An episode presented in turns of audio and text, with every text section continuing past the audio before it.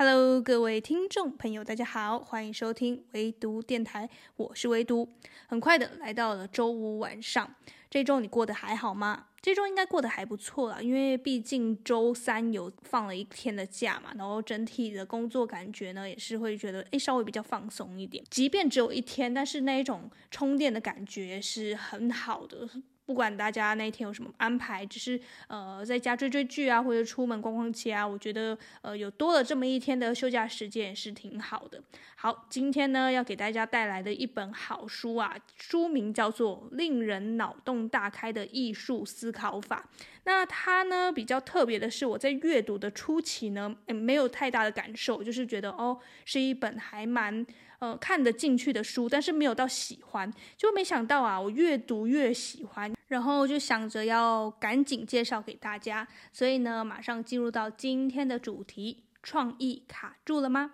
因为你少了艺术思考。若攻河南？令人脑洞大开的艺术思考法。副标题：活化创意，跳脱机械式思维，让生活与工作升级。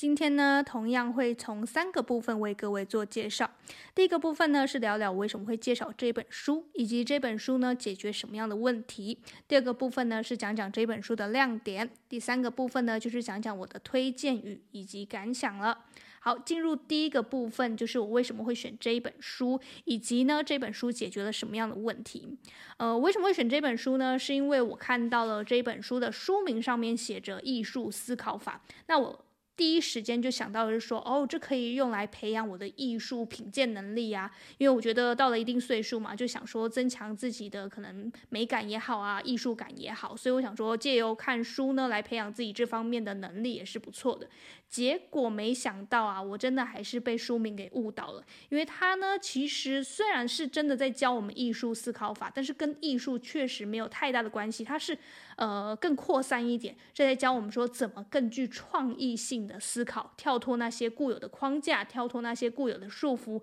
而去懂得去发挥自己潜在的优势啊，然后更多的呢去培养自己一些创意性的想法。不过说到创意啦，我相信大家应该也听到耳朵都。长茧了，因为大家都在讲要有创意，这个世界上到处都有人在鼓励我们说，哎，你要有创意啊，像是老板啊要你提出有创意的计划案呐、啊，然后老师啊要你交出有创意的作业呀、啊。其实我常常就会很怀疑啦，就是那些常常追求有创意的人，到底真的理解什么叫做创意吗？就好比如果啊，假如啊，你生在跟毕卡索同一个时代好了，你真的会觉得他所创作出来的作品就是艺术吗？你真的看得懂吗？其实我们从未真正理解过创意，因为现实世界呢，只是一再的教我们要填上正确的答案，去追求正确的标准答案而已，以至于真正有创意出现的时候呢，其实我们大多数人都只会忽略而已。所以，为了要避免这样的错误发生，也避免是说我们一直在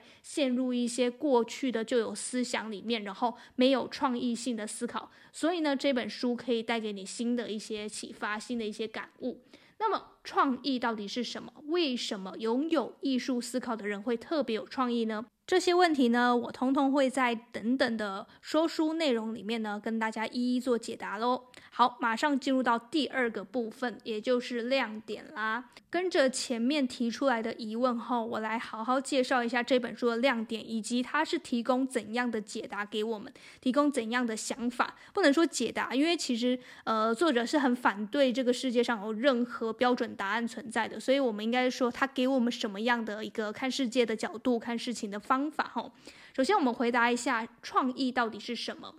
呃，其实用一句话来总结书中所说的创意呢，我认为就叫做多样化，或者说多元化。就像我们过去呢去到美术馆，你在看一个艺术品的时候，你是会直观的自己先去欣赏呢，还是你会很认真的看一下这个作品的简介？我相信绝大多数的人啊，在看不懂一件。艺术品的时候，都会非常认真的去看一下简介，然后再来重新去思考一下，再来重新去评判一下这个艺术品，对吧？其实我也是这样，因为我会觉得说，呃，艺术品离我有点遥远嘛，然后我看不懂的时候，我就会想说啊，那我借由旁边的简介，然后让我去更能贴近它，更能了解它。这确实是一种欣赏艺术品的方法，但是呢，它无形之间也扼杀了你的创意。根据作者观察呢，其实很多人啊，在看艺术品的时候呢，都会像我一样哈、哦，非常仔细的阅读每一条简介，也就是认真的阅读哦。像是读书一样哈，像是学生时代在看教科书一样哈。然后呢，你看完之后，你再用着这样一套模式去理解这个作品。但是其实这样做啊，就是会让你呢陷入那一种急于想要追求标准答案的那个窠臼，那个好学生的呃一个魔咒当中，就会让你呢渐渐的去扼杀自己个人创意的发展。所以呀，面对艺术作品，一个更好的鉴赏方式呢，就是用自己的方法去理解它。你可能先不要看一下简介在写什么，你可能先以自己的方式去理解一下这个作品，它给你的最直观的感受是什么？看不懂吗？看不懂，那我们从另一面来看，那他给你什么样的震撼？他给你怎样的感觉？这个呢，都是你呃最快去接近这个艺术品，然后你可以借由这些感受去联想说，哦，这个艺术品让你想到了什么？这才是艺术之所在，它的功用所在。它不是要告诉我们一个说，呃，这一项作品它到底代表什么意思？然后你一定要是很理解它的背景，很理解它的年代，你才会看得懂。没有啊，你看一件艺术品，你可以有非常多种答案，非常多种解读方式。就好比任何一种创作都是一样啊，就好比我我是一个作者嘛，我是一个作家，然后我有创作我的小说，然后我的作品呢，其实也有被一些人呃去解读啊，被一些学者或者说被一些读者去解读，然后他们的解读呢，我也不会说呃这是不是我原来的创作意图，因为我觉得什么答案都可以是正确的，因为你有自己的解读方式，那我的作品就是呈现给你。那你有什么样解读方式都是对的，都是可以，都是开放的，这才是真正一个好作品，或者是说，呃，你看待艺术、看待创作应该要有的一个态度、一个心态，你不用是想着说，哦，我要去对答案。其实我很害怕，就是碰到那种。因为我有参加一些读书会嘛，或者是说新书的发表会好了，然后有些那个读者就很可爱啊，他就是很认真的看完了呃这部作品，然后看看完了他的这个小说，然后就会呃在现场的时候去问这位作家说，哎，你我觉得你这样写是因为怎样怎样，是这样吗？你就会他会很想像这个一个好学生一样在对答案，那我。觉得这样的心态的话，是会让你自己呃的想法更局限，因为其实创作本来就有很多种解读方式，不用单一的去局限在同一个标准答案当中。所以呢，我相当赞同书中所说的，艺术没有标准答案，而没有标准答案的地方，正是孕育创意的所在。所以，创意简单来讲，就是不依靠任何答案来做判断，或者是判断这个是对，或者这个是错，没有任何标准，没有任何对错。正是因为没有标准答案，所以才可以让这个创意独一无二。那我也推荐给大家，在阅读的时候可以带着这样的好奇心去阅读这本书，你可以收获更多。好，这块第二个呢，这本书给我了一个很好的一个想法。第二个呢，就是为什么拥有艺术思考的人可以特别有创意呢？这也是作者再三强调，就是我们一定要培养自己的艺术思考。第一个原因当然是为了自己，为了自己呢，可以有更好的去开放的心态也好，然后呃与众不同的想法也好。你拥有艺术思考之后，你就不会像呃人云亦云一样，就觉得哦这个创意就是要复制贴上，或者说人人人觉得好的人东西，然后你就也觉得好，就不要。沦为这样子的，嗯，没有自己想法的人。然后第二个好处就是呢，当真正有创意的人、有才华的人，他展现了他的作品出现的时候，你可以第一时间鉴别出来，你可以第一时间抓住这个机会，抓住这个人才，你会知道说，哦，这个就是有创意的展现，而不会觉得说，哎呦，这什么东西啊，然后就把它丢到一边了。那其实很多创意都是这样被浪费的，它不是没有创意，也不是这世界上都是非常死板的，是。创意出现了之后，你有没有注意到它？你有没有这样的心态？你有没有这样眼界？你有没有这样的眼光去注意到它？其实这也是，不管是对自己也好啊，还是对其他人也好啊，拥有艺术思考的人呢，他可以多一点呃看世界的方式，然后呃这个世界也会多给他很多很多的机会，然后那些机会都是别人呃可遇不可求，或者说别人忽视的、没有抓牢的哈。我一直很喜欢书中有讲到一句话，就是说，艺术不是解决问题的方法，而是提出问题的工具。呃，我一直很记得，就是我在研究所的时候啊，有一个教授曾经说过一句话，大概的内容就是说，有的时候呢，问对问题比解决问题来的更重要。那无奈啊，那时候我真的年纪太小，我其实那时候没办法 get 到他这句话的核心。直到我真的出了社会，然后看了很多很多书之后，我才发现这句话呢，真的拥有很大很大的力量，也真的就是过来人的一个体悟，一个最大最大的感悟。然后他就分享给我们，因为确实啊，问对问题呢，就能让我们开启另一个思考的方式，然后产生更具有创意的解方。相反的，如果你只是用过去的提问方式在看待事情的时候，那你得出来的解决方式也只会是前人的结果，只是复制贴上罢了，那就没有创意了嘛。所以作者呢才会强调说，拥有艺术思考的重要性，这就是会强化你的思考，让你学会跳脱常规，想想还有什么更多的可能。当别人觉得奇怪、不可行的时候，那你就要逆向思考，你要反向来思考说，说不定这就是一个潜藏的机会，说不定我可以尝试看看，别人口中的不可行是真的不可行吗？那我去做做看。此外呢，作者也有建议我们啊，可以在日常生活中呢，多多培养自己的感受力。就是你碰到任何事情的时候，不要只是稀松平常的，哎，就让它过去吧。你可以想想一下，哎，你碰到这件事情的时候有什么样特殊的情绪？觉得兴奋、紧张、难过还是愤怒？那你在听歌的时候呢，你会有什么样的感觉？阅读的时候呢，不要只是读，试着可以把它念出来，感觉一下自己此刻的反应。或者是呢，你在看一件你过去可能看不懂的艺术品的时候呢，你可以想想你会用怎么样的方式去理解它。这些都是打开艺术思考的方式，非常非常的简单。其实你在下一次阅读的时候，或者是说你。马上就可以实际运用在你现在的日常生活当中。你这样实践久了之后，你就会发现说，诶，你看待事情的方式也好，或者是说你注意到的东西也好，都会跟身边的人有很大很大的差别。那就是你已经培养了自己艺术思考的能力了。所以你在看待很多很多问题的时候呢，你就会知道说，哦，眼前的这个问题它其实还有多种可能。这个挑战不叫挑战，这叫做机会。就其实这也不是鸡汤哦。你可能听我这样讲一讲，觉得说，哎，这好像很什么正向思考啊，什么鸡汤法，其实也不是。他只是教你是说，你换一个角度去思考，你逆向思考一下，正面看、背面看，各种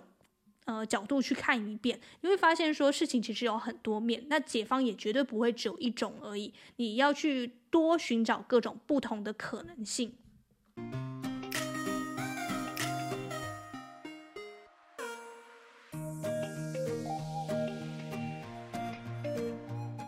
所以啊，总结来说啊，艺术思考呢，不是要让我们成为一名艺术家，而是要让我们呢，像艺术家那样去思考事情，找回那些被别人呢，呃，觉得是无用的东西啊，或者是说多尝试那些诗意，就是含有。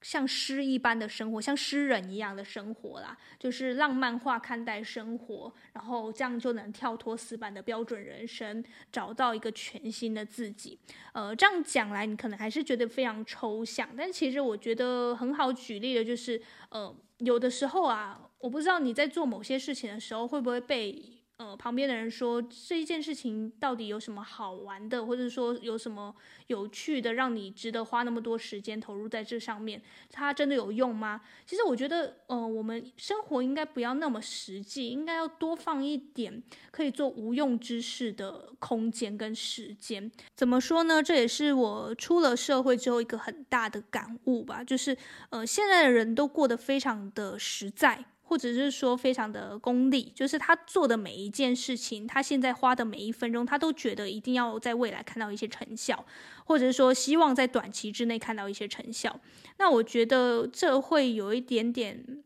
有一点点让生活过得太紧绷了，因为确实人生有很多事情是徒劳无功的。借用这个那些年我们一起追的女孩里面的一个名言哈，不止追女孩，很多这件事情是徒劳无功的。其实，呃。做一些别人认为无用的事情，这件事情很多时候在别人眼中啊，可能真的是浪费时间的。但是，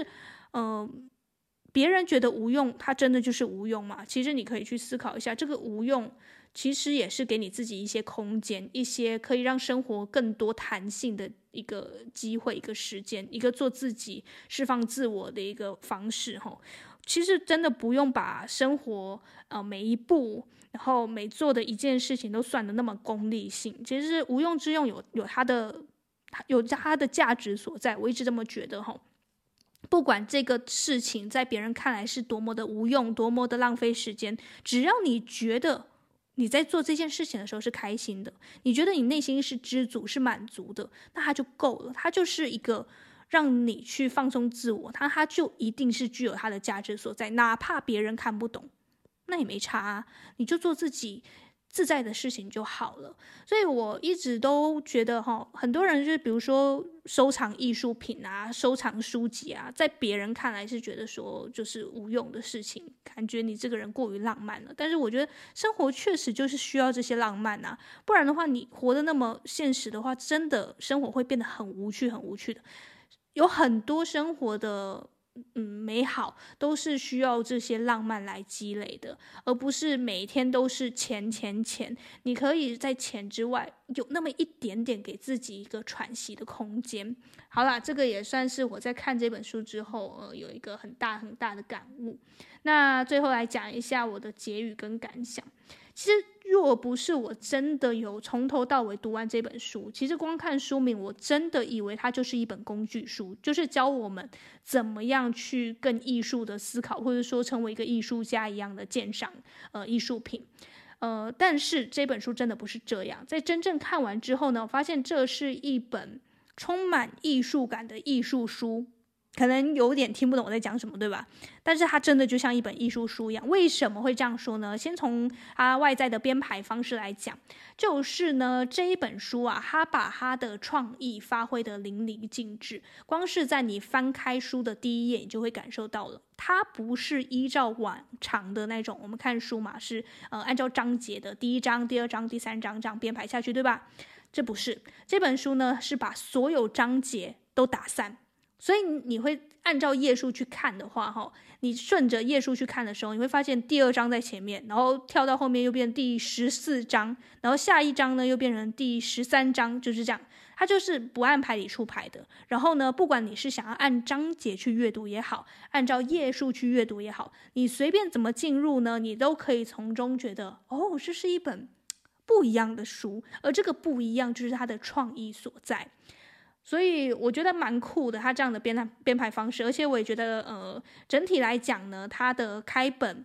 它的内容、它的整个阅读体验是非常好的，它非常适合让我们随时放在身上，就是你要通勤的时候啊，诶，把它抽出来看个一两章，它的内容都是非常呃浅显易懂，但是又不会觉得说浅到让你觉得哦。这就这么简单而已，他是会说，诶，这样的思考方式可以，你可以去试试看，然后你会觉得说，诶，对耶，我为什么不这样去想？然后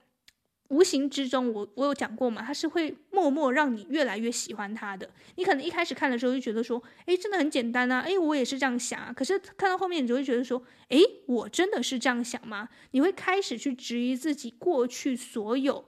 可能。呃，既有的思考方式，或者是说既有的想法，因为它里面确实点中了很多我们现代人常见的一些呃。看事情的问题，哈，以及思考事情的问题，然后他就是会告诉我们说，其实呢，你可以反过来想，你可以怎么样去想，或者说你怎么样才能更具有创意。我这边呢，想要简单的来朗诵一下这本书的整个行文风格啊，你可以感受一下。其实这也是我在安排这一期 podcast 的时候特意的一个发想啊，就是除了有创意之外，就是要配合我这个主题创意之外呢，我也觉得希望在我日后的 podcast，因为 podcast 是以声音来进。进行传播的嘛，所以我希望是说，让大家用听的来感受一下这个这本书的，呃，它的风格，以及它可能会给你带来怎样的感受。那你如果喜欢，你就去买来阅读；如果不喜欢的话，哎，你就听完我说书这样子，然后又把它放在心上就好。哪一天你可能又感兴趣了，也说不定嘛。好，那我来讲一下这一本书，在第六十八页，它有讲到哈，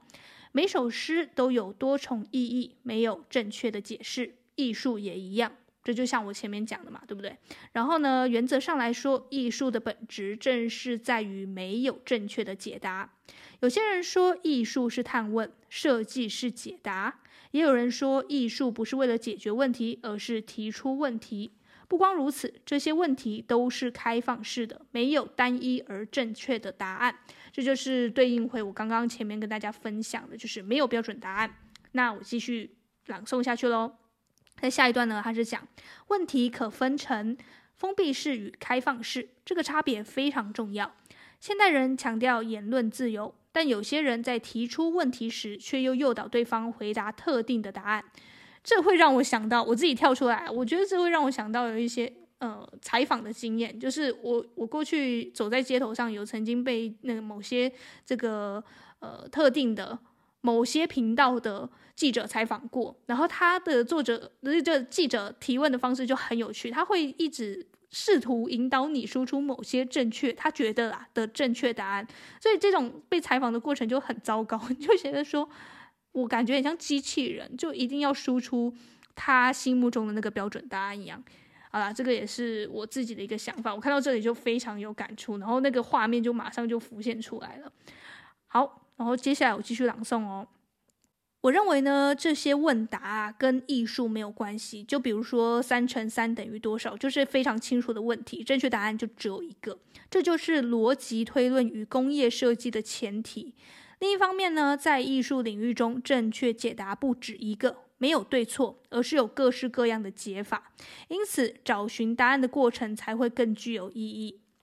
好，这个就是呃，我引用了，就是我引述了书中的其中一个段落。那它大概的行文风格就是这样，就非常的呃，你觉得就像一个大哥哥，或者是说非常就像一个你认识很久的朋友在跟你分享他的艺术见解一样。所以呃，看起来是非常没有负担的，而且也是非常好看的一本书啦。那所以呢，如果你最近呢刚好想要提升自己的创意思考能力啊，那么这本书呢就可以成为一个很好的入门书，内容呢绝。绝对是非常容易阅读的，不管是你平常有没有这些阅读习惯的人，这一本书都是很好消化的一本书哈。那它也很轻巧，我也说了，它开本是非常小的，所以基本上我的手很小嘛，我一只手也可以拿得住的，所以呃，这样子的开本是很适合随身带在身上阅读的。那希望呢，今天分享这本书你会喜欢。以上呢就是今天与你分享的书籍所有的内容啦。如果有更多更多想要知道的内容，然后我写的书评的话呢，也可以点击资讯栏里面，我有附上我的书评连接。然后有空的话呢，大家麻烦帮我呃去追踪我的 IG，或者是说帮我的 FB 粉丝团按个赞，因为现在人数真的有点少，然后也想要帮自己打一下广告哈。那今天的分享就介绍到这里，祝福你和我一样，在漫长的时间做个聪明人。我们下周再见吧，拜拜。